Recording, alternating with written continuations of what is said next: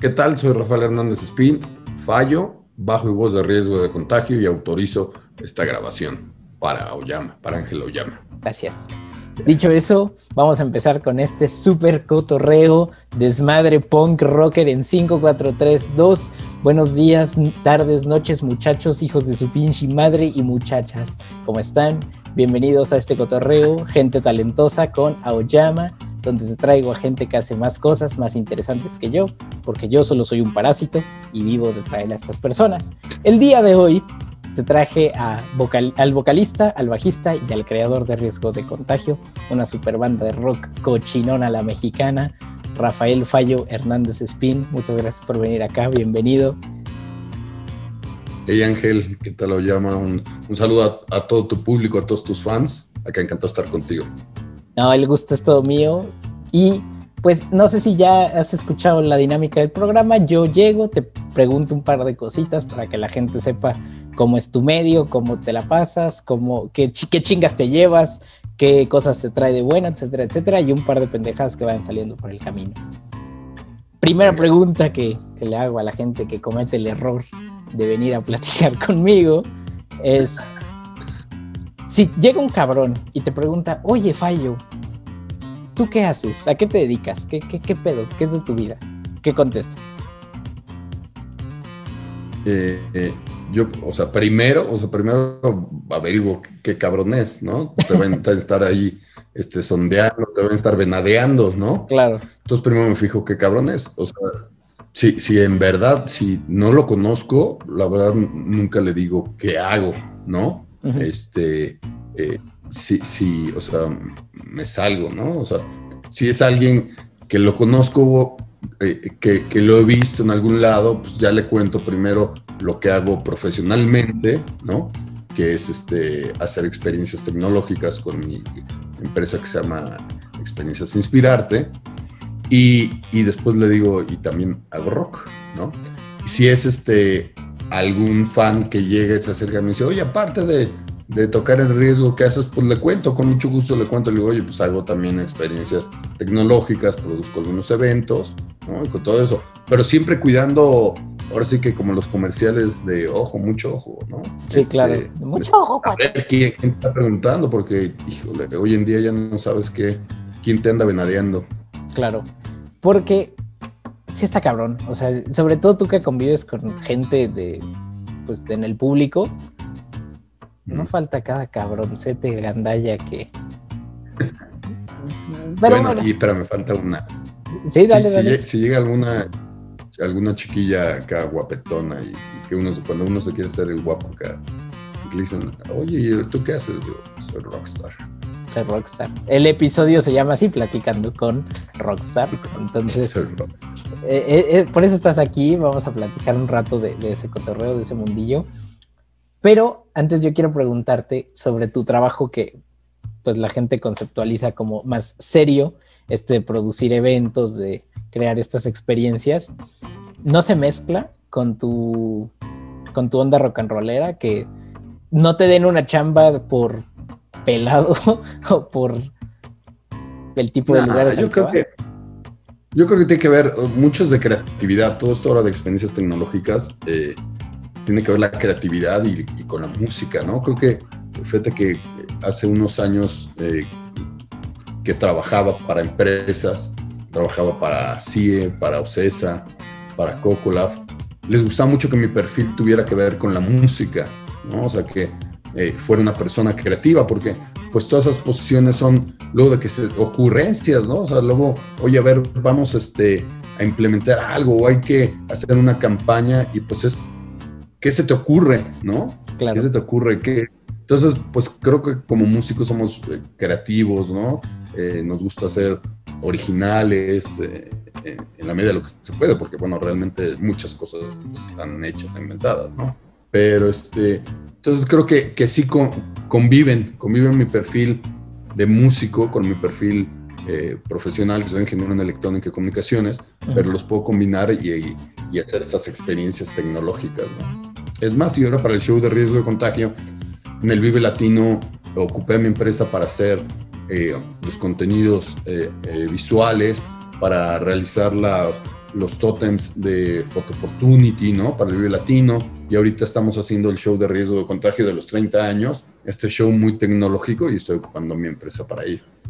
Así es, 30 años de riesgo de contagio. Te ves más joven, ¿eh, Fallo?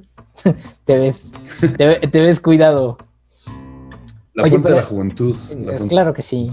Pero oye, ¿nunca te ha traído pedos tu tipo de música? Porque, a ver, paréntesis para la gente que no ha escuchado riesgo de contagio y no sabe qué pedo. Estos güeyes mm. tienen rolas, pues cochinonas, o sea, tienen rolas punks, ska, eh, rockeronas que hablan de.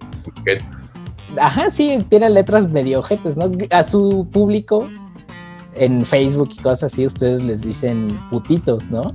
Sí, ¿de qué pasó, putito? Sí. Sí, o sea, sí es un desmadre muy pesado. Y está bien, o sea, a mí me gusta, tengo la playera y está toda madre. Pero nunca te ha traído pedos eso. Sí, creo que algunas veces, eh, ahorita, hoy en día, eh, puede ser tomado eh, en, mala forma, ¿no? Puede ser tomado, por eso hicimos hace unos años uno que se llamaba el riesgonario y qué significaba, ¿no? ¿Qué significaba putitos? O sea, al principio, al principio, cuando iniciamos en los 90, 91, les decíamos chunditos a la gente.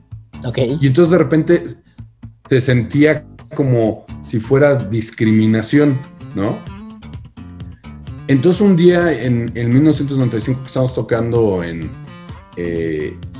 95, eh, 96, que tocamos en un festival y tocaron antes de nosotros, tocaron las chicas de Aurora y la Academia. Y fíjate que les fue mal, la gente les empezó a aventar botellas y todo eso. Entonces yo me subí un poco enojado con la gente porque, oye, eso no se hace hay muy pocas chicas rockeras y a estas chicas rockeras las bajan, ¿no? Entonces yo, me subí, me acuerdo que me subí enojado y les dije, eh, les dije, este, ¿qué onda putos? A, ver si se atreven a bajarnos a nosotros. Sí les dije, pero o sea, sí, no, me les puse al brinco, ¿no? Ok. Y, y no, pues la gente empezó a responder a que era muy loco.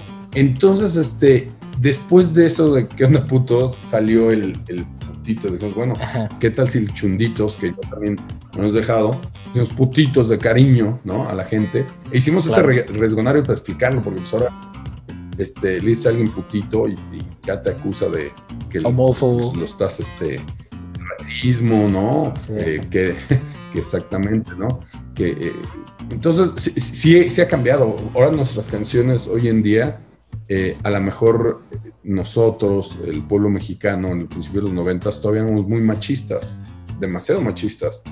Hoy en los 2020 no se puede ser machista, o sea, el, ser machista está mal, ¿no? Entonces de repente algunas letras sí tienen eh, eh, esa, esa línea muy marcada de machismo de los noventas, que era la sociedad que se vivía en México la sociedad con la que crecimos, la sociedad de bulear a, nuestras primas, a nuestras hermanas, a las jefas del este, otro. Eh, sí. Exactamente. Entonces, ahora, fíjate que estamos grabando el disco de 30 años, de repente hay algunos detalles que estamos cambiando eh, o, retocando algunas letras para que no suene eh, en esa idea, ¿no? O sea, con la, pues, con la sociedad que ahora vivimos, ¿no? Con la sociedad que ahora vivimos, con el respeto que nuestras mujeres se merecen, que no significa que no hubiera habido respeto en aquellos años de los 90. O sea, lógicamente lo respetamos porque pues, todos tenemos madre, ¿no?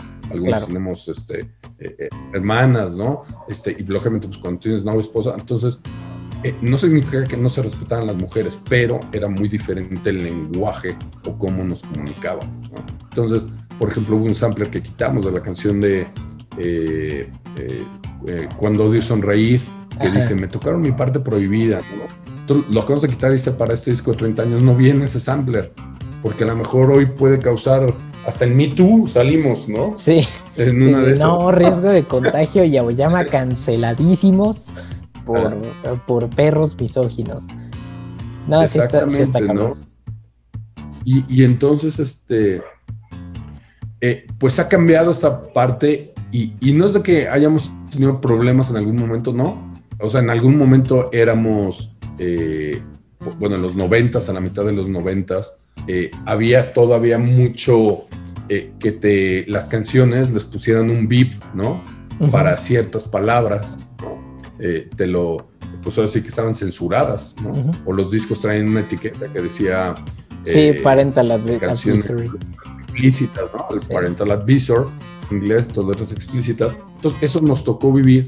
Y lo que es curioso, o sea, lo que es curioso, ahora hace un año o menos, estaba escuchando que querían eh, que este, eh, que un, no, no, no rapero, pero es un eh, personaje de, de, de, todo este tipo reggaetonero, ¿no?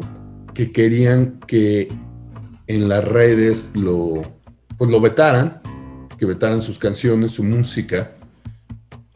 Y de repente yo digo, a ver, nosotros en los finales de los 80s, 90s estuvimos peleando para que hubiera libertad de expresión, ¿no? Libertad de expresión en, tanto la música, las letras, eh, igual eh, el cine, o sea, toda la cultura prensa, alrededor. Sí.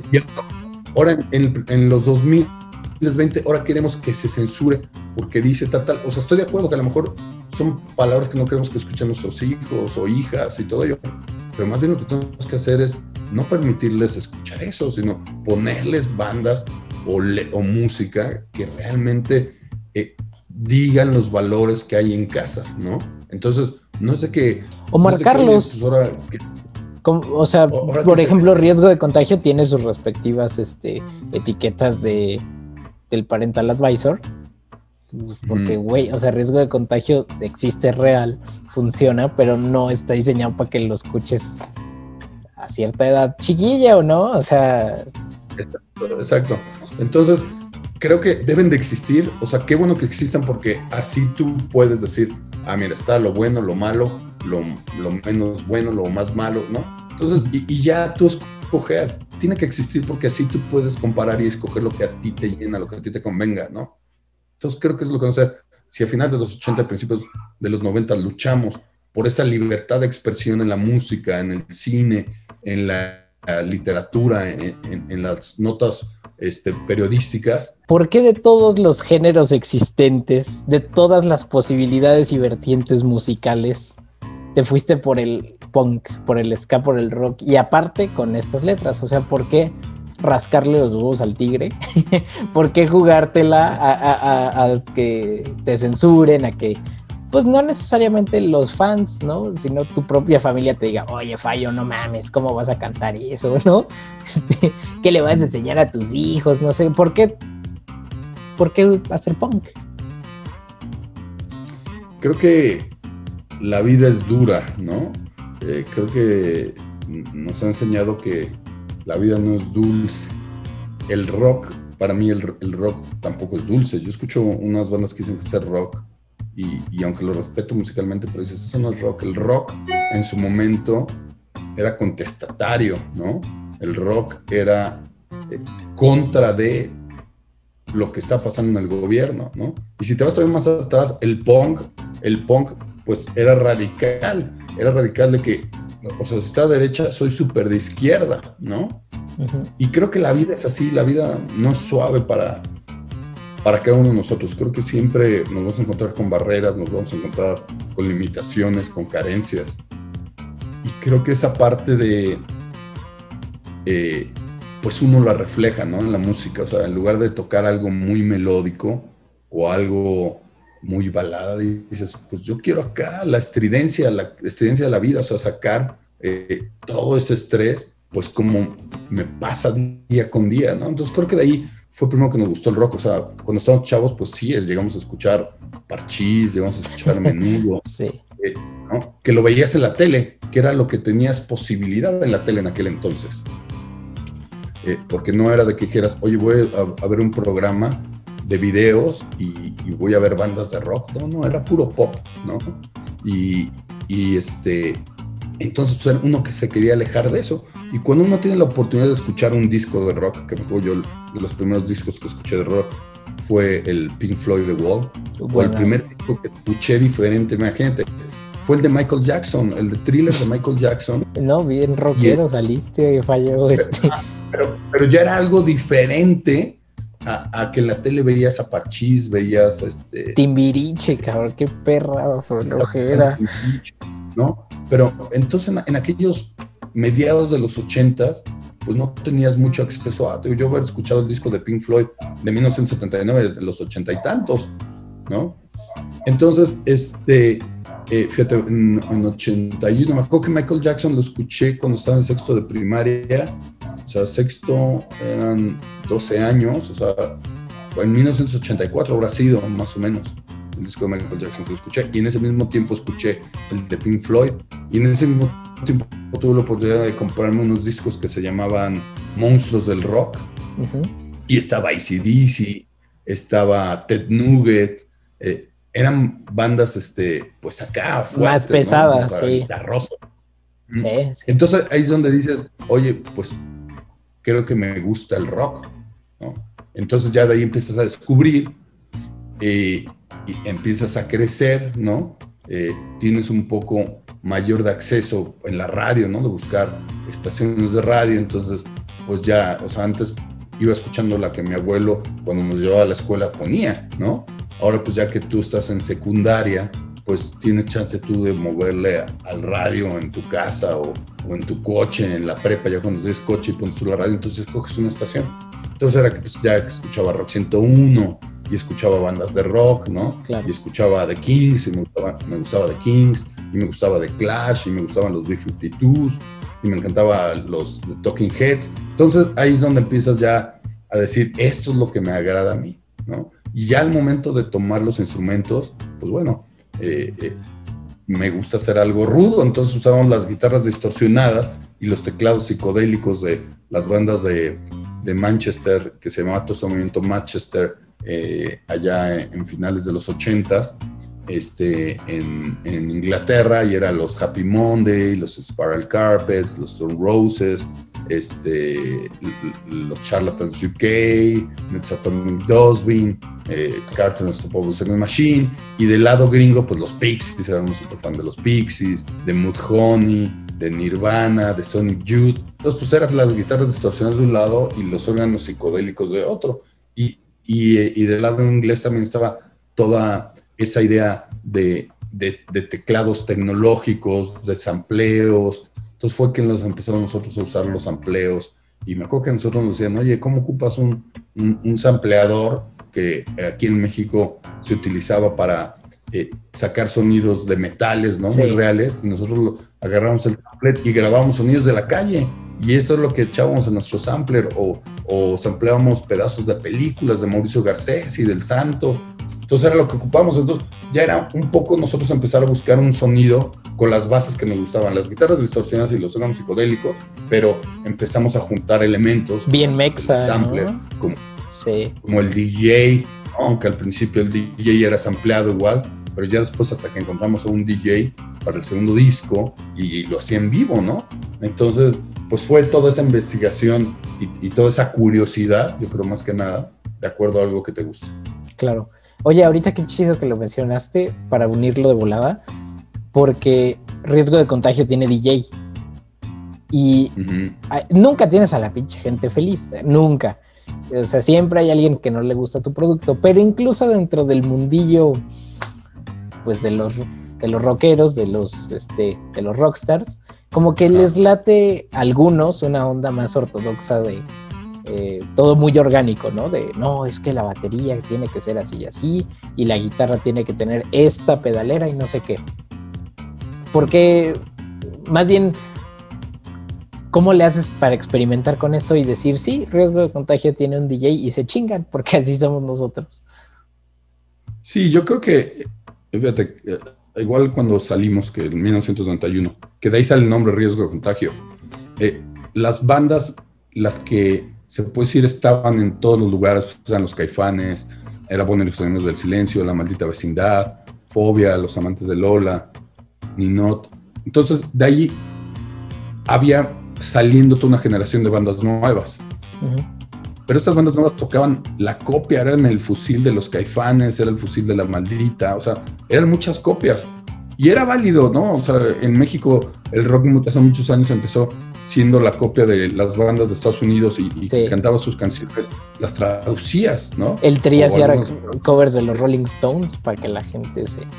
Ah, entonces, bueno, era, parte de. Entonces, todo, todo esto de, los 80 de las nuevas bandas, pues era parte de que si las bandas que eh, sonaban y tocaban en Rocotitlán, en el Look, en Rockstock, eran eh, los Caifanes, la maldita vecindad, todos ellos pues querían copiar y hacer lo mismo. Entonces había muchas bandas que copiaban lo mismo y nosotros no queríamos contagiarnos de eso, pero queríamos correr el riesgo de hacer algo diferente. Esto algo diferente era lo que nos gustaba. ¿no? O sea, lo que decíamos, la música inglesa de psicodélica, neopsicodélica, y, y las guitarras distorsionadas, estridentes y con feedback, ¿no? De, de los Pixies, de Sonic Youth, de, de Honey, ¿no? Antes de que llegara el grunge. O Nirvana yo no lo considero como grunge, pero antes de que llegara todo este grunge, todo eso. Entonces ahí nosotros decíamos, bueno, oye, y si a esto le metemos este, un sampler de, eh, para esta canción de que viene la banda de eh, de Aguascalientes tocando, porque hablamos de una canción que es la masa siniestra sin, sin, sin alma y sin cabeza, ¿no? Que van siguiendo los borregos, pues tú te imaginas en un pueblo una peregrinación, una que va la banda y va toda la gente detrás y no saben ni por qué chingados va detrás, ¿no? Pero ahí va detrás, güey, ¿no? De la banda. Entonces decíamos, vamos a empezar a ocupar esos elementos. Oye, eh, tenemos la canción de la tele subliminal. Pues nosotros cuando veíamos la tele, que eran las caricaturas, siempre ponías las caricaturas, era mucho que empezaba esta cancioncita de, de la Warner Brothers, ¿no? Sí. Entonces dijimos, bueno, si estamos hablando de una canción de la tele subliminal que, que solamente te idiotiza, ¿no? O te manipula y, y, estás igual como zombie, pues qué tal si ocupamos un pedazo de esta canción y, y lo ponemos ahí de sampleo. O oye, estamos hablando de una, estamos hablando de el manual de instrucciones de cómo ligarte a una chava pues sí, y, nosotros esas películas que vimos de Mauricio Garcés en los 70s, eh, principios de los 80s, eh, que, que pues, eran el manual del galán, decíamos, pues ocupemos empleos de Mauricio Garcés. Y lo grababas así, de poner el, la, grabadora enfrente de la, tele. De la, sí, sí, tenías tu grabadorcita. Tenías tu grabadorcita, porque por aquí tengo una todavía, y, y grababas de la tele o de las películas. O, por ejemplo, me iba yo a Tepito a conseguir películas de, de ciencia ficción eh, del día que paralizaron la Tierra, de, de, Flying Saucers, ¿no? De todos para poder ocuparlos, ponernos en la video y poderlos ocupar como nuestros empleos que queremos. Oye, queremos una introducción que hable de robots, ¿no? Que hable de, este, de, de la invasión, ¿no? Claro. Y, pues aquí era muy difícil, entonces me acuerdo que eh, escribíamos, hacemos una carta a Canal 11 solicitando eh, material eh, y, de repente nos no, no tengo esta película, o tengo esta, ¿no? Y nos la prestaban, ¿no? Me acuerdo que Canal 11 nos prestó alguna vez alguna película y de ahí sacamos los empleos. Y la otra, pues, digo, yo me iba a Tepito a conseguir eh, eh, esos, esos títulos. Y de repente dicen, no, oye, no los hay, pero te lo puedo conseguir, te lo traigo en tanto tiempo, órale, va, ¿no? Entonces, así era con los que nos enfrentábamos. El DJ, pues a nosotros nos latía todo esto del DJ. Los samples yo creo que los sacamos de un grupo que se llama Carter, The Unstoppable Second Machine. Ellos eh, eran dos personas, un guitarrista y un baterista, y ocupaban un sampler para otros instrumentos. Entonces de ahí fue que nos llamó la atención de cuál sampler, pero con voces, ¿no? O sea, no es que lo hubiéramos visto en algún lado, no, no, no. Y, ya después eh, también lo hacía Manor Astroman y ocupaba estas voces al principio, ¿no? Porque son música instrumental, entonces ocupaban estas voces de, del espacio, de películas y hacían su música, ¿no? Entonces ahí fue que nosotros empezamos a juntar todos estos elementos y a plasmarlo lo que nos gusta. Así es, moraleja, cabrones, no le tengan miedo, experimenten, no sean mediocres, este, sean creativos. hagan, lo que les gusta. Métanle coco y sean creativos, no hay error. En eso no, Nunca se te va Exacto. Y una vez que decidieron qué hacer, una vez que decidieron qué hacer, que saben que eso es lo que les gusta, sean necios con su proyecto. Así lo que comentabas. Ay, es que dicen que estás haciendo algo que no se debe. Ay, que no te va a dejar. Vale, madre, es todo. Tú crees en esto, esto es lo que decides hacer, sé necio con tu proyecto. Tú dentro de esa necedad, ¿qué pedos tuviste? O sea, ¿quién te dijo no seas rockero? O sea, a lo mejor tu jefa te dijo, oye, no, Fallo, ¿cómo crees que te vas a dedicar a cantar esas canciones de drogadictos, ¿no? De, de vagabundos, mejor, este, métela a la escuela, no sé, creo que te dijo que no. La, la primera vez que, que, le pedimos, que le pedimos permiso a mamá de ir a Rocotitlán fue en 88. Yo tenía 16 años y el gordo tenía 14 años. Mi mamá decía, Rocotitlán, ¿cómo? Puro drogadito, ¿no? Malaviente. Le decía, mamá, no es cierto, ¿no? E iba a tocar Bon y los Sonidos del Silencio. La, la, fortuna es que la mamá de Bon y mi mamá trabajaban juntas en, en la UNAM o en la CEP, no me acuerdo en aquel año, sí, trabajaban.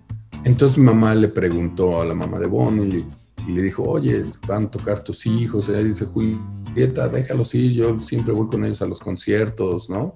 Este, a lo mejor nos vemos por allá, déjalos ir. No, no, no, más van a ir ellos, tú déjalos ir, no te preocupes, ¿no? Entonces de ahí le dio confianza y nos dejó ir a Rocotitlán. Nosotros, pues en aquel entonces no te pedían identificación para entrar a los lugares, ¿no? O sea, tú entrabas, ¿no? Y te daban de chupar y todo, ¿no?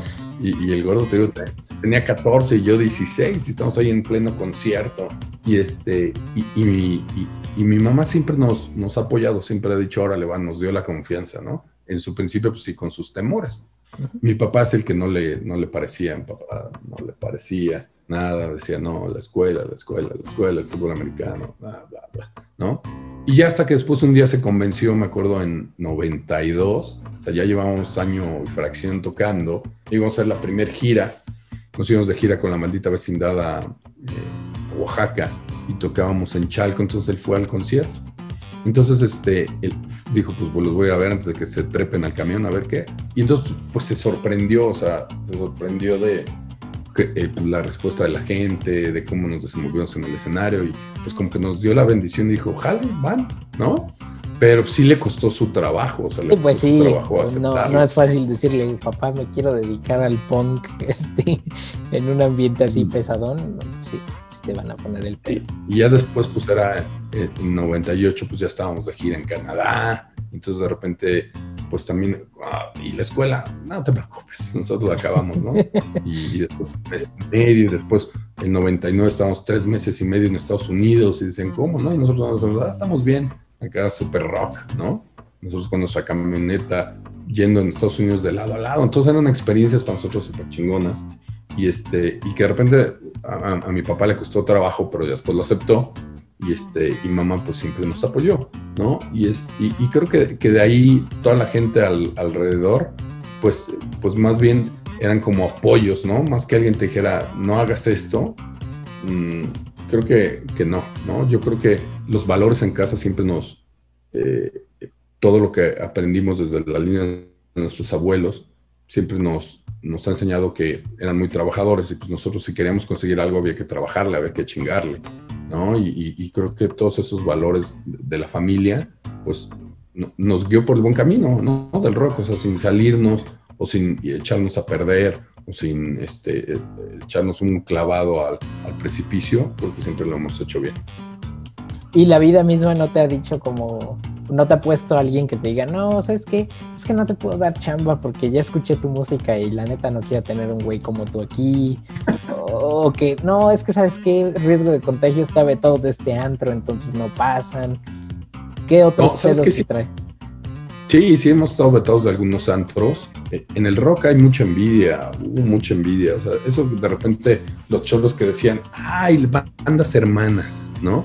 No es cierto. O sea, Pito, no es cierto, eso no pasa. es cierto, o sea, parecían competencias, ¿no? O sea, parecían competencias y, y, desafortunadamente las competencias no crean movimientos, ¿no? O sea, uno ve eh, el sonido este inglés de Manchester, ¿no?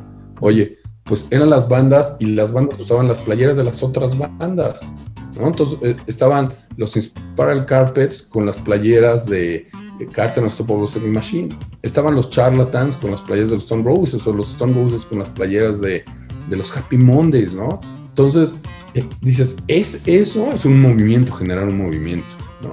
Aquí en México era, ay, echarnos este... Eh, sí, caca, pues entre las bandas, o sea, caca, sí, o sea, de repente a mí me tocó que bandas sabían que estábamos en, en Colombia, en Rock al Parque, y entrevistaron a uno de ellos en Telehit y le preguntaron, oye, ¿y, tú sabes quién va a Rock al Parque este año? Y dice, no sé, creo que no va nadie. Y bien que sabe que nosotros estábamos en Rock al Parque, ¿no? Entonces, eh, o, a bandas que les daban envidia de que nosotros como una disquera independiente, con nuestros medios estamos de gira en Estados Unidos, giras grandísimas, que ellos no pueden hacer con una disquera transnacional. Entonces sí hubo muchos de meterte el pie. Y de repente también nos encontramos, eh, eh, pues la gente que estaba en las disqueras. Por ejemplo, hay, una historia muy cagada. yo una vez en la radio me preguntaron, oye, ¿qué, canción no te gusta? ¿No? Y yo con mi sinceridad dije, oye, pues no me gusta esta canción. A mí no me gusta esta canción, ¿no? Y un día estuvimos de gira con este grupo y, y, al final de que terminamos la gira, una gira universidades, se siente conmigo y me dice, no, es que te pasaste. Le digo, a ver, güey, momento. O sea, a mí se me preguntan, oye, ¿qué canción no me gusta? Y esta no me gusta, ¿no? Pues no me gusta. Y, y le expliqué por qué. Le dije, pues no me gusta, güey, ¿no? No, no lo tomes a mal, o sea, respeto lo que haces, tu trabajo y todo eso, pero no lo tomes a mal. Desafortunadamente él después se convirtió en, en, Universal. Ah, no, no, sí, se convirtió en AR de Universal y pues estábamos bloqueados, ¿no? Y, también otra banda eh, que eh, de repente invitamos, una vez a Tasco una banda y a tocar, ¿no? Y yo de buena onda me llevaba bandas a tocar. Yo dije, pues, oye, vamos a hacer un movimiento con todas estas bandas, ¿no? y, y estudia conmigo en la universidad este cuate, le dijo, oye, pues vente, que se venga tu banda a tocar con nosotros a Tasco. Y entonces de repente la gente los empezó a bajar, ¿no? Ya querían vernos. Y lo tomó mal. Le dije, chavos, yo después de que te estoy invitando, güey, y este cuate ahora pues hace eventos y todo eso, y no nos invita a sus eventos. Entonces, oye, si yo te jalé aquella vez, ¿por qué no, nos invitas, no? Oye, te bajaron, pues no es mi pedo, no te llevé a que te bajaran, ¿no? Qué, mal pedo que la gente, pues a lo mejor no aguantó, pero yo te quise llevar y con los gastos pagados, ¿no? Pues para que expusieras tu música.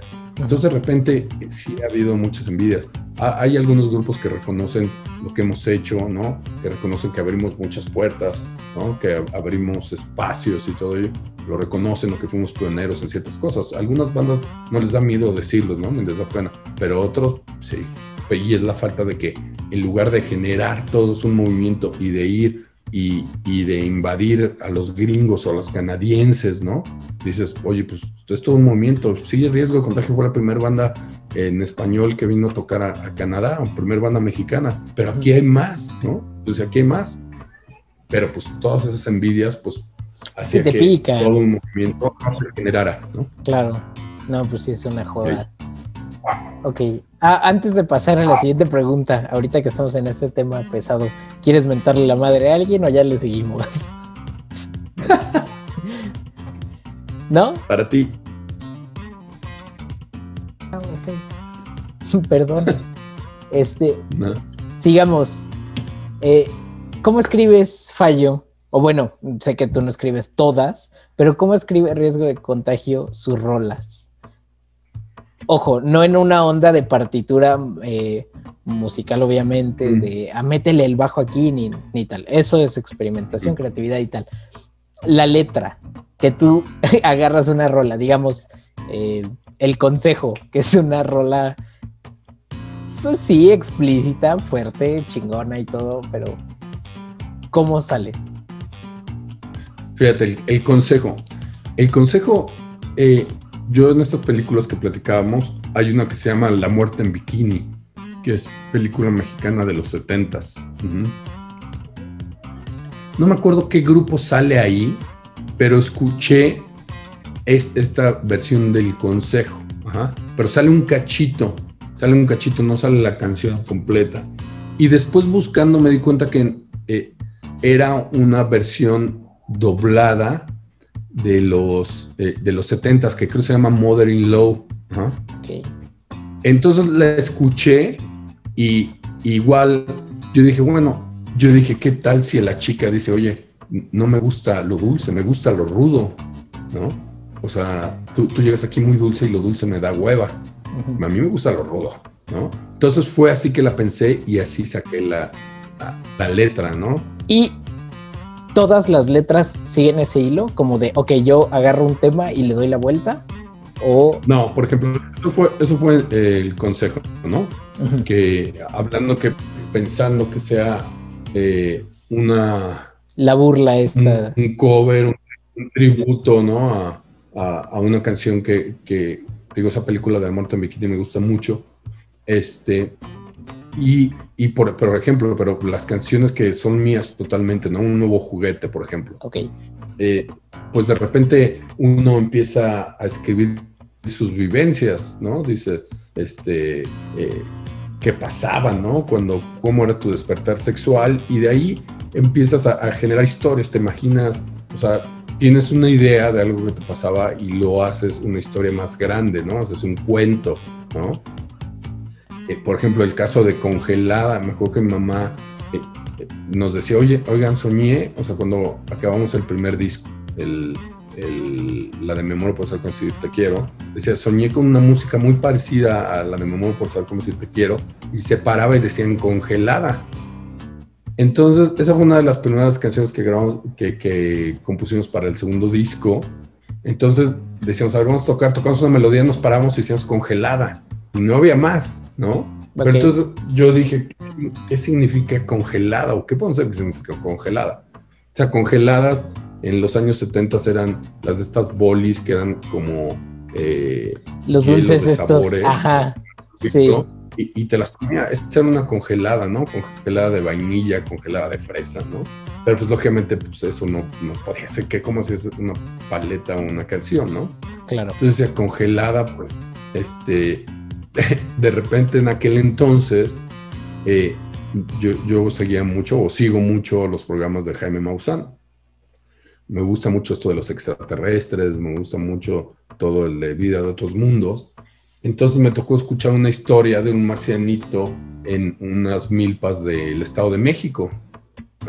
Entonces ahí de qué tal, me hice el viaje, dije, ¿qué tal si es el que el marciano le dispara su pistola a, a la ranchera y la deja congelada? Ok. ¿no?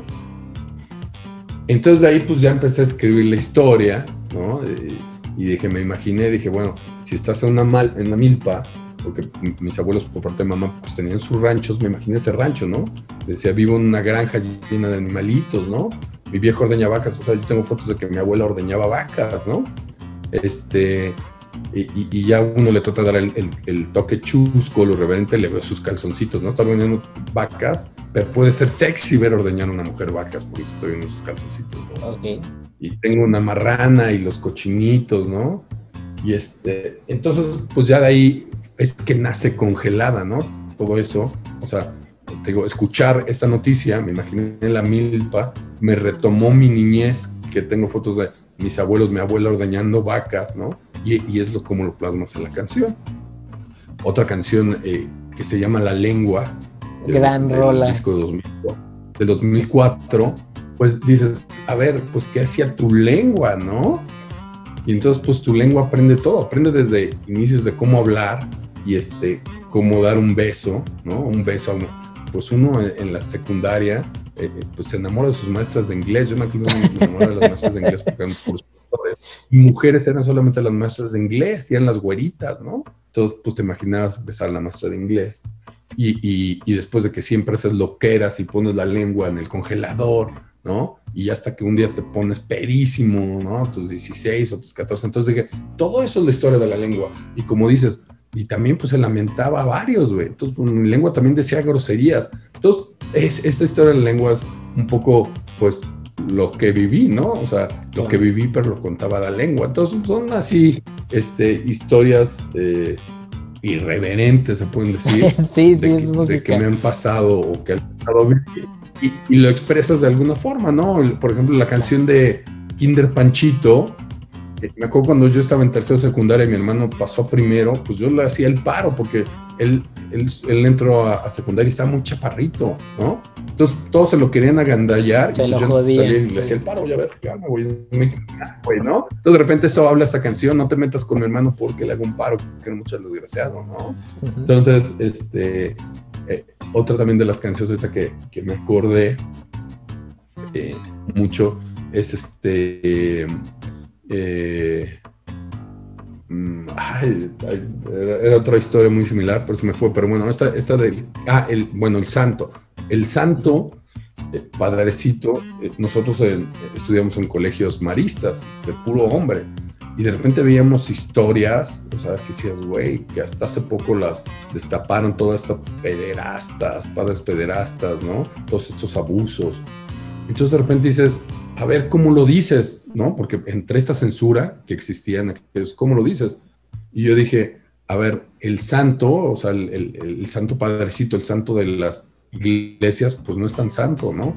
Pero vamos a ocupar al luchador, el santo, nuestro luchador mexicano, ícono de las películas B y todo ello, como si fuera él, ¿no? El santo, el santo, por el final, el santo padrecito. Pero pues, ¿qué es el santo? El santo de la iglesia engaña gente buena, ¿no?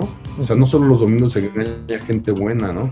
De blanco enmascarado, aunque pareciera que hablamos del santo, o sea, de blanco enmascarado, pues por sus túnicas blancas y todo eso, dices, ay, ¿no? O sea, puedo confiar a él. Él no predica y sermonea, ¿no? Con máscara de santo, aquí la máscara hablando del luchador, pero más bien es la máscara que oculta, ¿no? Detrás, ¿no? Y, sus votos de castidad, ¿no? O sea, ¿cuáles pinches votos de castidad se están cogiendo a quién sabe qué tanta gente, ¿no? Yo no me chupo el dedo en mi santidad. Entonces, esa letra es una letra muy fuerte, pero ese ese sentidito que le dimos de hablar con las luchas, yo creo por eso no la censuraron. Pero esa letra hablaba de toda esa porquería que eran los padres y que hace poquito ya se atrevieron a decirlo, ¿no? Entonces, es otra de las letras. Por ejemplo, hay otra que me gusta mucho, la de My Name is Hugo. E, ese es un tributo a Hugo Sánchez, ¿no? Hugo Sánchez, y hace poco que hablamos de la envidia, ¿no? Que los mexicanos somos envidiosos. Hugo Sánchez lo decía, tenemos el mal del cangrejo, ¿no? Están todos los mexicanos en una cubeta y cuando va a salir uno, en lugar de que el segundo salga, pues los demás le jalan las patas hacia abajo, hacia la cubeta y no lo dejan salir. Entonces todo eso, o sea, coincidimos con Hugo Sánchez, o sea, nosotros éramos Pumas, le íbamos a los Pumas y Hugo Sánchez salió de los Pumas, pero fue y conquistó Europa, pero fue y conquistó Europa no como Hugo Sánchez, sino como mexicano, ¿no? Y, entonces puso el, nombre de México en, pues en alto. En el fútbol internacional, sí. Y, mucha gente empezó a voltear a México en cuestión de jugadores, y de eso fueron este, después Luis García y bla, bla, bla, ¿no? Pero él hizo algo. Entonces de repente cuando regresa aquí a México, en lugar de darle su lugar, pues este, pues lo empiezan a criticar, ¿no? Y cuando el caso de la selección y, y dice, este, o sea, la canción habla de sus logros, pero también dice que cuando él alzó la voz de lo que estaba mal en el fútbol mexicano, pues fue que lo censuraron, lo hicieron a un lado y lo dejaron sentado ahí en el Mundial Mexicano, bueno, en el Mundial de, Estados Unidos, ¿no? En lugar de que ocupáramos a nuestro gran mexicano, a nuestro líder, y estuviera en la alineación titular, ¿no? Pero estuvo en la banca porque habló, porque dijo la verdad, dijo lo que estaba mal. Entonces eso es lo que pasó mucho en México, eh, y más pasaba en aquellos entonces este, alguien decía algo de lo que estaba mal, ah, pues tú censurado, ¿no? O en algunos casos si eran periodistas hasta los mataban, los desaparecían. Los matan, los matan. Eh, la, canción de Hugo, que era un tributo a Hugo Sánchez, hablar de sus logros, pero aparte de hablar de sus logros, se puso el nombre de México en alto, cuando levantó la voz y la mano y dijo, está pasando esto así, te quedas para allá. Y lo, aunque lo necesitábamos, a lo mejor para un pinche triunfo del soccer, todo eso, ah, no, te quedas allá, ¿no? Porque tú hablaste de más. Entonces, son más o menos el tipo de letras que hay en riesgo de contagio, ¿no? Eh, hay algunas de amor o, o, de, o yo también nosotros pensamos que el amor, y más en aquellos entonces, no era decir te amo, te quiero, ¿no? O sea, el amor lo puedes expresar de muchas maneras. Entonces sale la canción esta de Me muero por saber cómo decir te quiero, y dices, ah, este título, no, me muero por saber cómo decir te quiero y a lo mejor va a decir muchos te amo y eso, pero no, dice uga, uga, uga. Pues oye, para nosotros se puede ser una expresión de amor, ¿no? Si esa y de repente te dicen mentosa, es asquerosa. Entonces, la verdad, el, el, nivel conceptual, oye, pues es una forma de. El amor no es como te lo dicen las, eh, las películas de Disney. O peor, los hombres. O sea, el amor tiene. No. Entonces, este. ¿Cómo se llama? Eh, eh, pues esas son distintas formas de amor, ¿no? Un amor B, un amor alternativo, ¿no? Entonces, pues es más o menos lo que, lo que dicen las letras de riesgo. Lo que anda este, rondando al momento de escribir este desmadre, ¿no? Sí, eh. sí, exacto. Oye, Fallo, vamos a mover ya la última, no es la última pregunta, pero sí es la última parte de, de este cotorreo. ¿qué chingas te llevas tú siendo parte de riesgo de contagio? ¿A qué, ¿Con qué cosas tienes o tuviste que luchar? ¿Y por, qué, pues ¿Y por qué lo haces? O sea, ¿por qué después de casi 30 años sigues en el riesgo? ¿Por qué, a pesar de las chingas que nos vas a platicar, le sigues dando? Eh, pues mira, lo que decía, ¿no? Tienes que ser necio en tu proyecto. Eh, y, algunas veces en estos 30 años me han invitado a participar en otros proyectos, unirme de gira con alguien. Y nunca me ha gustado. Creo que me gusta la música, o sea, me gusta la música y cuando la quiero expresar, la tengo que expresar con riesgo de contagio, la expreso con mi carnal, ¿no? Y con la gente que me acompaña, con Adrián y, los demás este, músicos, ¿no? El, día de hoy con Jomba, con Beto, con este, el, el, Dr. Ruf. Entonces, creo que eh, para mí, las chingas que todavía me sigo llevando es por esta necedad que hablábamos, ¿no? Sigo creyendo en riesgo de contagio. Lo que me da riesgo de contagio arriba en el escenario, lo que me hace expresar todo mis, mis días o todo mi estrés, todo, al pararme en el escenario, con ninguna otra cosa lo obtengo, ¿no? O sea, esa es mi droga, por así decirlo, subirme al escenario como riesgo de contagio y expresarlo. Y que todo eso expreso y esa energía la capta la gente y la manda de regreso, ¿no? Entonces, esa gente escucha riesgo de contagio, se prende, saca igual sus pruebas este, semanales, su estrés laboral, sus pedos de que a lo mejor no nos alcanzan para el pan, este, pero va al concierto y lo saca en ese momento, se olvida de todos sus pedos. Y, esa energía la manda de regreso para el escenario y la captamos, o yo la capto por lo menos de mi lado, imagino que los demás también. Entonces, eso es algo que no, se cambia, ¿no? O sea, sigue, sigue y, y, por el tiempo ahorita que podamos tener más de vida como riesgo de contagio, pues lo voy a seguir aprovechando, ¿no? Chingas que me llevo, pues sí, me llevo chingas. Ahora que nos fuimos a, a, España hace un año, me gusta manejar. Cuando vamos de gira, a mí me gusta manejar. No me gusta tener un chofer y, porque no puedo dormirme si viene alguien manejando en carretera, no sé por qué. Entonces, yo soy el que me lleva las chingas manejando. Me echo eh, 8 horas manejando, 12 horas manejando y llegas de manejar, eh, hasta un check y toca, ¿no? Y no hay pedo, me la viento, ¿no? Este. Eh, o, el armar la tiendita, a mí me toca armar la tiendita en porque me gusta armar la tiendita en, los conciertos, ¿no? Más cuando estamos de gira. Entonces, yo, yo la amo, y, pero la amo con gusto, ¿no? A lo mejor es una chinga porque acabas de tocar y bajas a la tiendita a vender, pero me gusta esa convivencia con la gente, ¿no? Que se acerca, oye, estoy chingón el concierto, me puedes firmar la playera o me firmas el disco. Sí, luego con gusto, ¿no? Entonces, me gusta, a lo mejor es una chinga, pero yo, yo no lo veo como chinga, pero digo, qué chingón que te bajas de tocar y alguien te, te agradece o te dice lo que vivió y dices, oye, es, está chingón, ¿no? Este, la verdad, las desveladas, soy como un tiro, me gusta desvelarme, así que los conciertos, siempre después de los conciertos me gusta el after, después del concierto. Sí, el taco y la que haya que agarrar el la camioneta y manejar, entonces, este, pues sí, no hay pedo, ¿no? O sea, a lo que sigue, ¿no? fíjate que hace dos años, en la de 2017, 2018, no me acuerdo, era una chinga que acabamos de tocar te ibas a dormir un ratito y a las 6, 7 de la mañana salía el avión a la otra ciudad. Que fue una chinga, ¿no? esa, esa fue una chinga de que pues no descansabas, regresabas de tocar a las 2, 3 de la mañana, te dormías dos horas y ya estabas listo para irte al aeropuerto, ¿no? En Estados Unidos. Entonces, híjole, dije, puta, qué, qué chinga, a lo mejor ahí, este, nosotros, ¿por qué llegar temprano a otra ciudad? A lo mejor lo que debemos de haber hecho era llegar más tarde, ¿no? Eh, a, lo mejor, pero ¿Sí? pues sí nos una chinga en la última gira de Estados Unidos, de ciudad en ciudad, que era concierto diario, fueron 12, 12 o 14 conciertos diarios que nos echamos, ¿no? este, nunca habíamos tocado tantos conciertos diarios. Mm. De repente llegas y, te quedas sin voz. Eh, me acuerdo una vez, voy a contar una anécdota muy buena en, en 98 que fuimos a tocar allá a Montreal, Canadá, a pesar de que era agosto, tocamos en la Universidad de Montreal y hacía aire frío, ¿no? Entonces acabamos de tocar y empezamos a hacer entrevistas ahí en la universidad. Hicimos un chingo de entrevistas porque era el primer festival de rock en español. Nosotros íbamos representando a México, todos tus muertos iban representando a Argentina, Fermín Muguruza iba representando España, había una banda que representaba Guatemala, una banda que representaba Venezuela, bandas locales latinas. Entonces había mucha cobertura de medios. Me acuerdo que hice un chingo de entrevistas, un chingo. Nunca había hecho tantas entrevistas después de un concierto, así una tras otra. Ya al final ya no traía voz, ya no traía voz de todo lo que había hablado, o sea, entre lo que había cantado y lo que había hablado, no traía voz.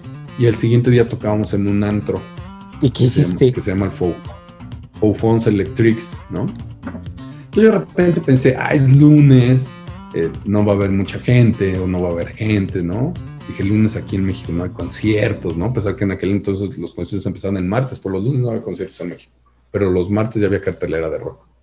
Entonces, pues yo no me preocupé mucho, yo dije al gordo, oye, güey, pues igual cantas tú, ¿no? me dice, sí, no hay pedo, la chingada, ¿no? Le digo, pues yo lo que me dé, güey. Y entonces ya llegamos a hacer el soundcheck el otro día y de repente entramos a este lugar, a Phones Electrics, y te das cuenta que ahí tocó Nirvana, que tocó Nine Inch Nails y están sus firmas en la pared, ¿no? Y dices, ay cabrón, qué pedo, güey, ¿dónde llegué? Yo pensé que era un chanterito, ¿no? Sí. Y, dices, ay cabrón. Entonces, pues dije, no, no va a haber momento, güey. Entonces, pues ya hicimos soundcheck y todo, y me fui yo a una farmacia, o sea, le hablé a mi maestro de canto, y le dije, oiga, profesor, ando afónico. me dice, gárgaras de vinagre caliente. Oh, no te lo asco.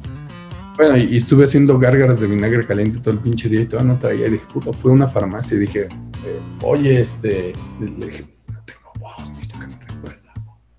Me dice, ¿para qué? Le digo, ¿no?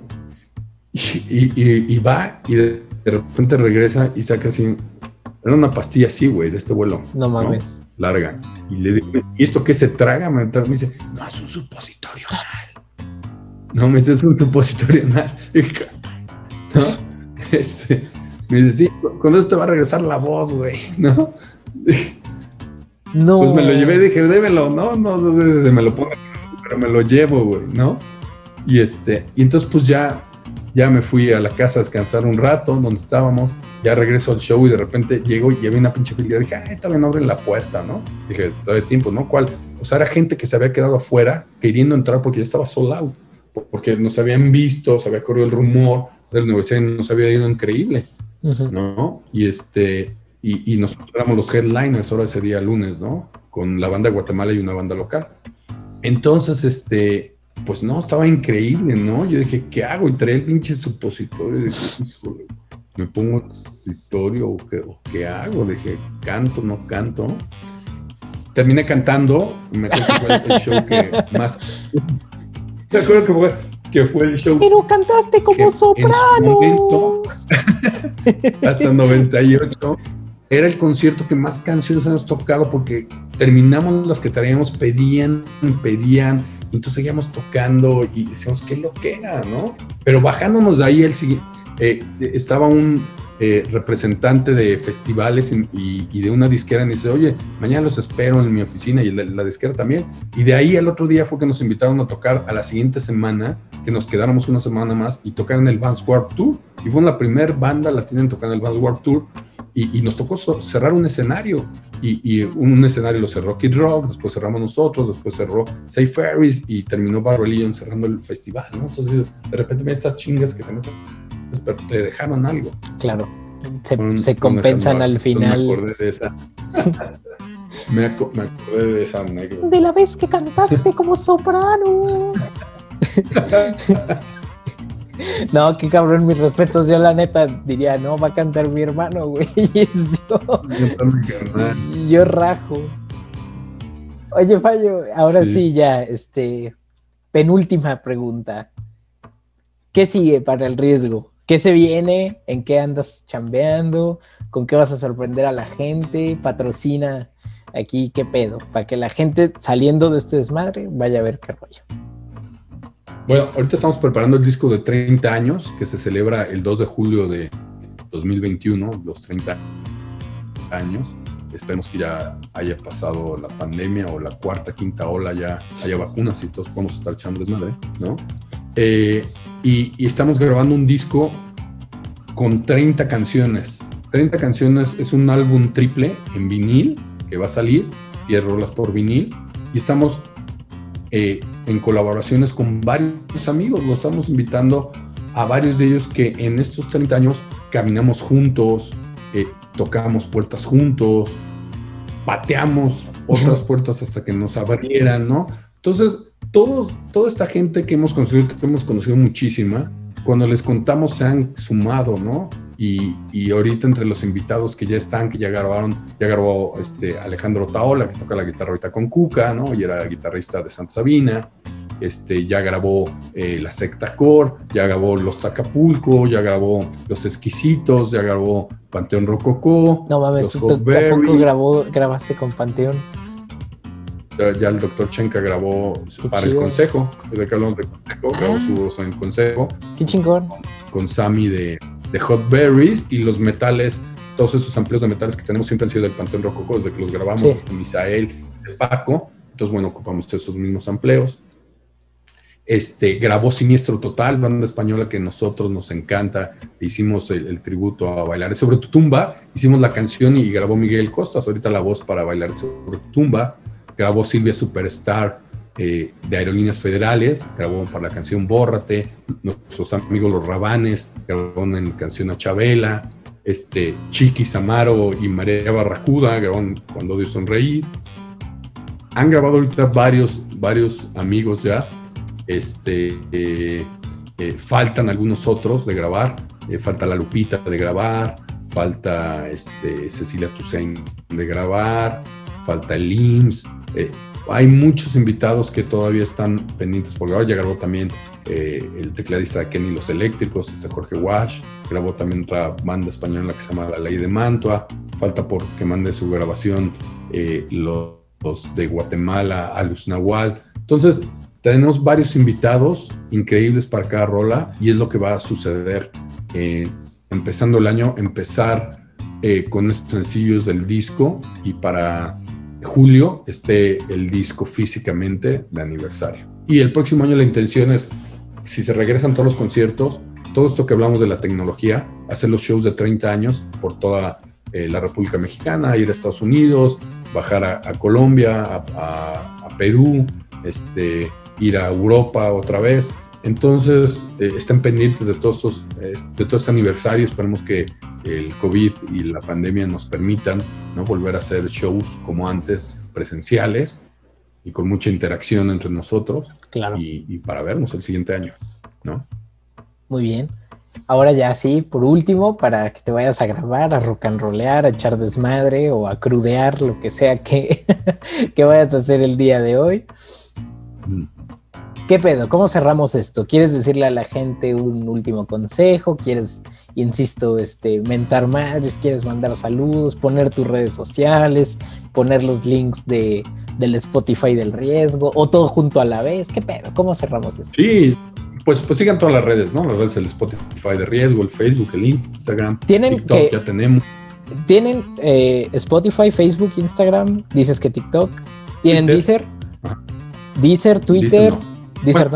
Pues, sí, no, sí encuentras, la música por Deezer, sí, sí lo encuentras, sí hay Deezer, hay... En, todas las plataformas digitales se encuentra, ¿no? En SoundCloud también se encuentra como riesgo de contagio. Este, estamos en todos lados. Eh, la única que cambia es Twitter, que es nada más riesgo de, la de sola, contagio. Todos los demás son riesgo de contagio, ¿no? Twitter es la única que cambia porque no aceptaba nombres tan grandes en aquel entonces. Entonces, por eso es riesgo de contagio. Y, este, y, bueno, toda la gente que están pendientes, ¿no? Gracias, a ti, Ángel. No, gracias a ti. una anécdota. Su papá, que es mi primo, hizo la portada del disco de puro chocolate de Estados Unidos, que fue un compilado de los dos primeros discos. Fue un madrazote. Y ahorita él también, ahora que tenga chance, nos está ayudando con la portada del disco de aniversario, del 30 aniversario. Así es, tengo mis conexiones, cabrones, para que me respeten. Y, para que. ¿De dónde sacas a la gente, güey? Pues yo tengo mi, mundillo, güey, mi red. Estoy bien parado. Para que me respeten, estoy bien parado. ¿Qué más? Este. Un último consejo a, los güeyes que ya. Vean el Mandalorian. Vean el Mandalorian. bueno. Aplausos, es primer capítulo. Gran episodio gran primera temporada. Si no la tienen, con toda confianza manden un mensaje. Yo le paso los torrents. Este. Sí, bien. En este canal apoyamos la piratería nada más para este pinches, para las marcas buitres como lo es Disney y para la educación. y, ya, el resto sí no. paguen, el riesgo de contagio, paguen sus discos, no sean marros. Paguen su suscripción al Spotify. Escuchen al riesgo. Y otra cosa, o ya les doy el adiós a estos, a estos cabrones. Vientos, pues chingón Ángel. Pues, no, pues gracias a ti. No, aguanta. Todavía no me. gracias a ti, gracias que viniste a, a platicar con la gente, educarlos, a decirles que pues que le sigan dando, que, sean creativos, que sean rockstars, que el rock no muera. Y pues eh, tiene razón Fallo, escuchen al riesgo, no se hagan pendejos, tienen buenas rolas y si le quieren mandar un mensaje, allí están las redes sociales puestas en la pantalla para que ya vieron. Si quieren comprar las playeras que están de poca madre, también las venden. Los diseños, sí, tenemos, hay varios diseños locochones. Tienen la tienda, de ahí están. ¿Cuántos discos tienen ya? Cinco, ¿no? Este, no más. Eh, tenemos el Domingo Familiar, el Demasiado Peluche, el de Puro Chocolate, el disco homónimo. Después está el, el de Amor Marrano Volumen 1, está el. A escondidas, el, Escondidas, y, y, están tres sencillos: está La Dama Maligna, está Candy y, y el vinil son esos nueve. Está un sencillo que se llama Dime Corazoncito, que solamente está digital. El Dime Corazoncito son esos diez materiales. Bueno, por ahí también hay unos materiales de Navidad y todo eso que lo encuentran ahí en, las plataformas digitales. Encuentran esos materiales de Navidad. Ok, pues ahí está, sigan eso. Y también acuérdense que yo tengo redes sociales que están 10, 15 o 20 veces más piteras que las de riesgo de contagio, pero bueno, las tengo. También ahí por si quieres estar al pendiente de este cotorreo, ahí ando todos los días, todo el pinche día. Eh, Aoyama Ángel en todos lados y Aoyama en YouTube. Paguen su Spotify, escuchen al riesgo. Fallo, gracias por estar acá. Nosotros ya nos vamos. Adiós. Se cuidan, cabrones. Bye. Y ahí quedó el cotorreo. Bien, todos. Está chingón, Ángel. Está, muy chido. Y recuerden, ojetes. Sigan a la Oyama en todas sus redes y pícale a la perra campana de YouTube para que no te pierdas el siguiente video de este decadente desmadre mental. También comparte el video si no te da pena que tus amigos vean la calidad de caca que consumes en internet. Gracias les mando un abrazo muy fuerte hoy, mañana y siempre. Sayonara.